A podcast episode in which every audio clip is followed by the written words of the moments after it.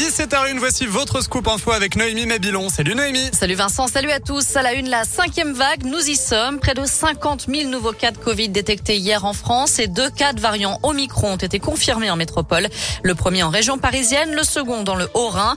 Dans le Rhône, on a passé la, barre, la barre des 450 cas pour 100 000 habitants. Les autorités s'organisent maintenant pour mener à bien la campagne de rappel vaccinal. Le centre de vaccination de Gerland sera donc ouvert 6 jours sur 7 à partir de lundi contre 4 actuellement. Objectif, proposer 2000 doses de vaccins chaque jour.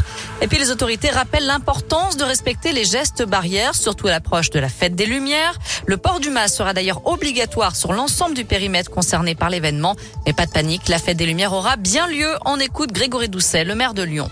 Contrairement à l'année dernière, on pourra la tenir avec le respect des gestes barrières, bien sûr, qui s'imposent. On a fait en, sorte, euh, en desserrant un peu la fête des Lumières, d'éviter les, trop grandes concentrations. On a quand même 31 œuvres sur plusieurs sites. On va se dire les choses de manière assez franche. On aura certainement aussi moins de visiteurs, notamment euh, étrangers, que les années précédentes, que 2019 et, antérieurement, du fait tout simplement euh, des confinements dans les différents pays européens qui sont à l'œuvre actuellement. On sait qu'on n'aura pas la même affluence de toute façon. La fête des Lumières, ça démarre mercredi prochain. Toutes les infos sur la Scoop, piradescoop.com. Demain, Jean Castex et Olivier Véran sont attendus à Lyon après avoir clôturé les assises des départements à Bourg-en-Bresse. Le Premier ministre se retrouvera le ministre de la Santé en début d'après-midi pour visiter un laboratoire des, des HCL qui réalise le séquençage des tests PCR.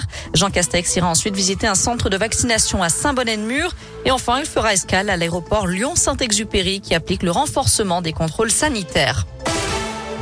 En route pour l'investiture, Valérie Pécresse et Éric Ciotti ont remporté le premier tour du Congrès Les Républicains. Le député des Alpes-Maritimes a recueilli 25,5% des voix, devançant de peu la présidente de l'Île-de-France qui totalise 25% des suffrages.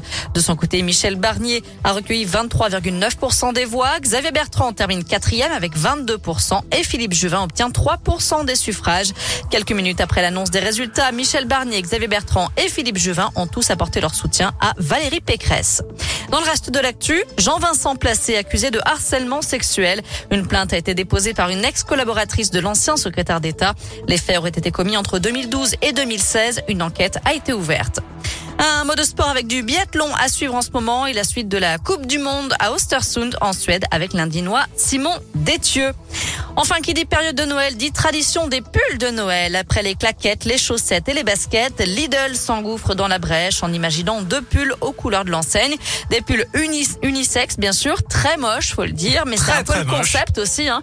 Euh, vous pouvez les retrouver d'ailleurs sur l'appli Radescoop et radescoop.com pour voir à quoi ça ressemble. Pour le moment, ils sont en vente seulement sur le site belge de l'enseigne. C'est d'ailleurs en rupture de stock. Ils vont bientôt arriver en France. Le prix 8,99 euros. Oui, ah, après c'est moche, donc 8 euh, euros, c'est déjà trop cher. Voilà. 17h05, voici la question du jour Noémie qu'on vous a posée sur notre site radioscoop.com. Allez-vous limiter les rassemblements à Noël? Vous répondez non pour l'instant à 59%.